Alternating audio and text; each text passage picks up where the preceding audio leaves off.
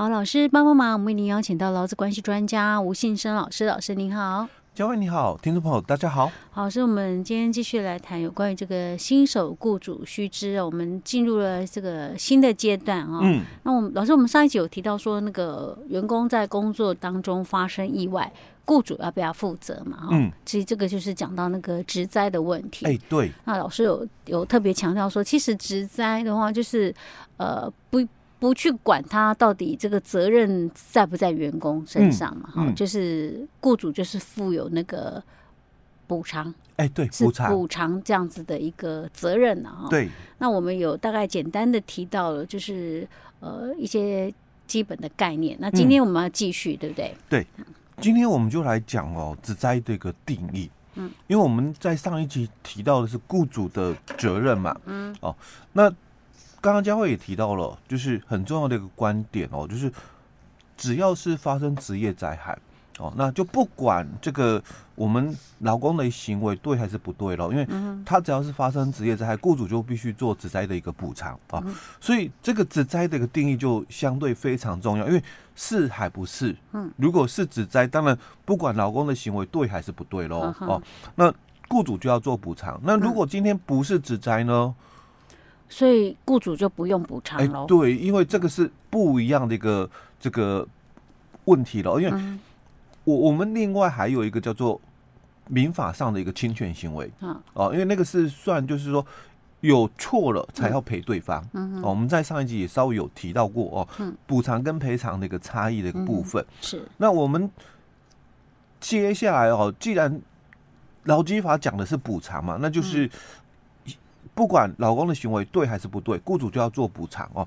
所以相对的这个到底哦，职业灾害哦的一个定义是什么意思的话，就是只在的一个补偿哦。那如果不是雇主又没有犯错，当然连赔偿就没有哦。所以我们接下来就要来谈只在的一个定义是什么。当然，就劳基法来讲，本身哦，它并没有去解释哦什么叫职业灾害啊。那以往我们很习惯就是。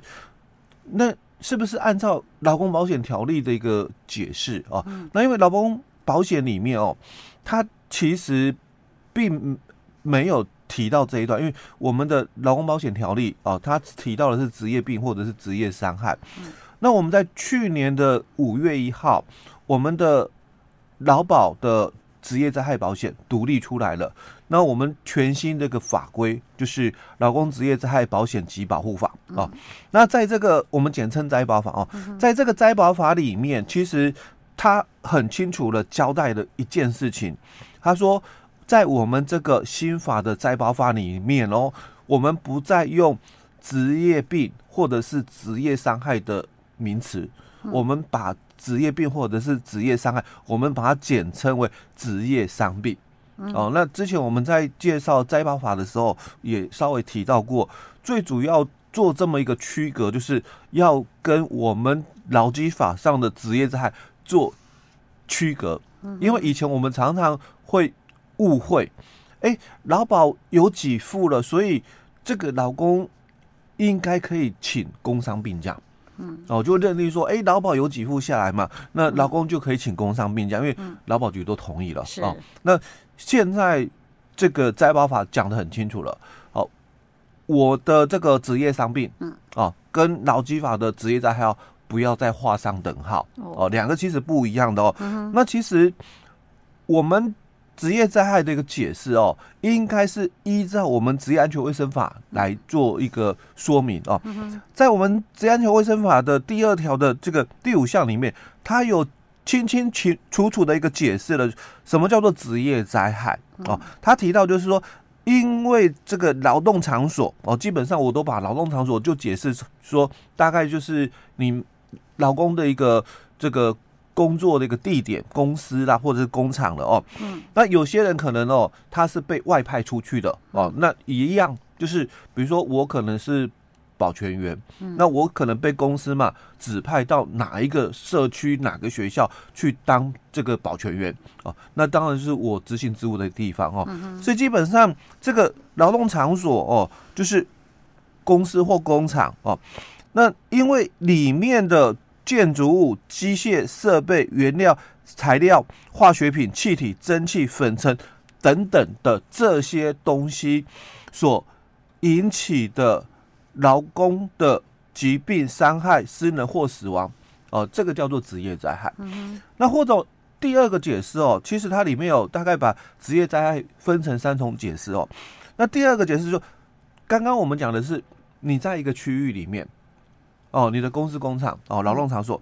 那第二个解释，它并没有特定这个地点，它强调的是你是在作业活动哦所引起的这个劳工的这个疾病、伤害、失能或死亡哦，因为有些人哦，他可能是这个业务或司机。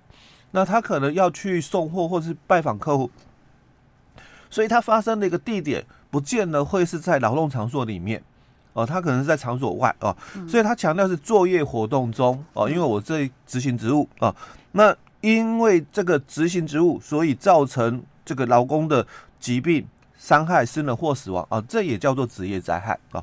那或者是第三种哦，第三种的话，他的解释哦哦就更。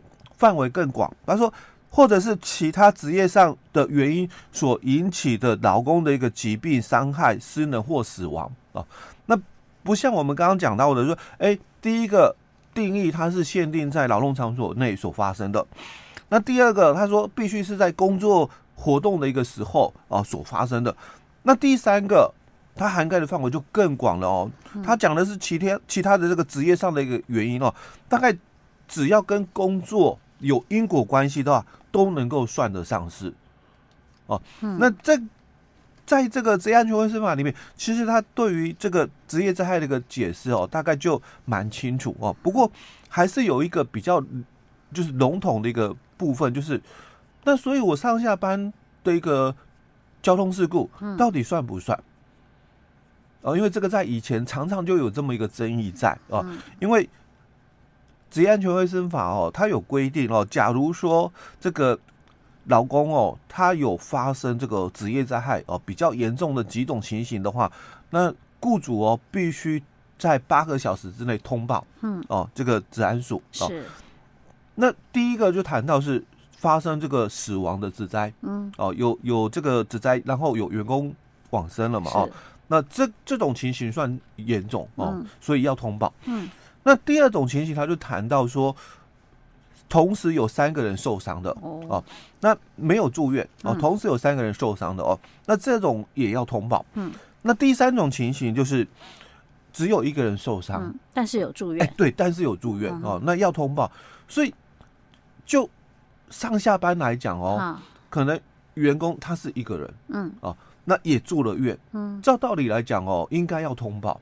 哦，可是，在我们的这个职业安全卫生法的一个规定里面，他说这种情况不用通报。嗯，哦，所以基本上我们的职业安全卫生法，它是排除了上下班的一个部分。嗯，哦，不把它认定是职业伤害哦。嗯，但是在以往哦，就我们讲过去是劳保条例。嗯，那现在是我们的灾保法。嗯，他都提到说，那如果是上下班的一个途中，老公只要在适当的一个时间哦，那阴经的一个途中，那没有私人行为，那也没有违反我们道路交通安全条例的一个相关规定，那可以啦，哦，就把它视为哦职业伤害。以前的劳保的条例是讲职业伤害哦，那我们当然在新的这个灾保法就是把视为职业伤病哦，所以。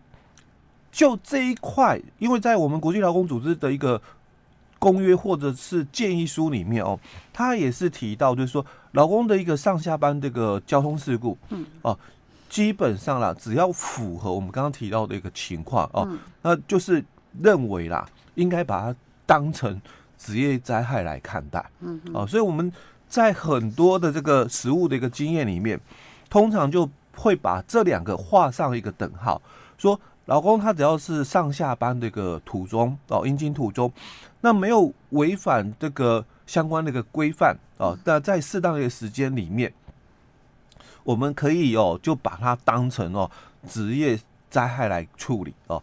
那因为这个部分哦，常常就是在实务上产生了，就是说让雇主觉得哎，明明就是员工自己上下班哦，嗯、发生这个事故哈、哦，嗯，但是因为这种通常又比，尤其是像一比一些的一个服务业，嗯，又比哦哦，就是他自己的员工哈、哦，在公司哦里面发生的这个受伤哦，嗯、还要严重。嗯，因为一般服务业哈，哦、他们工作场所不太会有什么危险机械嘛，哦，哦，那有的话都是小伤，嗯，哦，那员工的这个上下班的车祸反而更严重，哦，那常常就会有雇主就是在质疑，就是说，嗯，那这个员工受伤，那休息这么久的一个时间，哦，那那到底他的这个这个工伤病假，嗯，哦，好了没？嗯，因为因为可能一开始的这个诊断书的一个认定哦。可能先提到就是就是宜休养可能三个月，嗯，那三个月到了，雇主是期待就员工应该回来上班哦，嗯，结果不是，他回来又再拿了一张诊断书出来说，哎，又要再休息一个月哦，那之后哦，可能就会一直的一个这样的一个情况下去哦，所以常常就会在后续的这个医疗里面产生了一个争议，就到底这个工伤病假结束了没？哦，因为。员工哦说还没啊，我我还这个不舒服。那雇主是觉得说，哎，怎么那么久了还没好哦？那诊断书一直开，到底好了没哦？所以这里我就要谈到的是另外一个问题，就是这个工伤病假到底好了没有哦？那其实它的标准有两个，一个应该是这个医疗中哦，因为劳工还在这个医疗哦，那这个医疗就产生说，那后续的附件算不算？哦，所以我们曾经在劳委会的一个部分，它有一个解释令就提到了哦，假如劳工能能够从事轻便工作哦，但是他可能还是需要复健哦，那雇主就是在复健的一个期间哦，给予工伤病假就好哦，那代表的意思就是他有去做复健才给假，哎，才给假啊，如果不做复健的期间在家休养，那个要来上班，哎，能够从事轻便工作了哦，所以。以前的劳保条例没有把这一段规范的非的一个比较清楚哦。嗯。那在我们去年的五月一号的灾保法里面，他就谈到了这一段啊，因为这个医疗中不能工作哦，指的哈到底是原来的工作还是不能从事轻便工作？所以在这个灾保法里面，他就把这一段也交代的很清楚。这个不能工作指的是不能从事轻便的一个工作哦，所以基本上工伤病假它就必须要具备两个要件嘛。第一个医疗期间，第二个不能从事轻便工作哦，才能够请工伤病假。因为可能就是就是发现说问题越来越多，然后后面就会有一些出出现一些解释来解决前面的那 些问题。没错没错，对。OK，好了，这我们今天先讲到这里。嗯，好。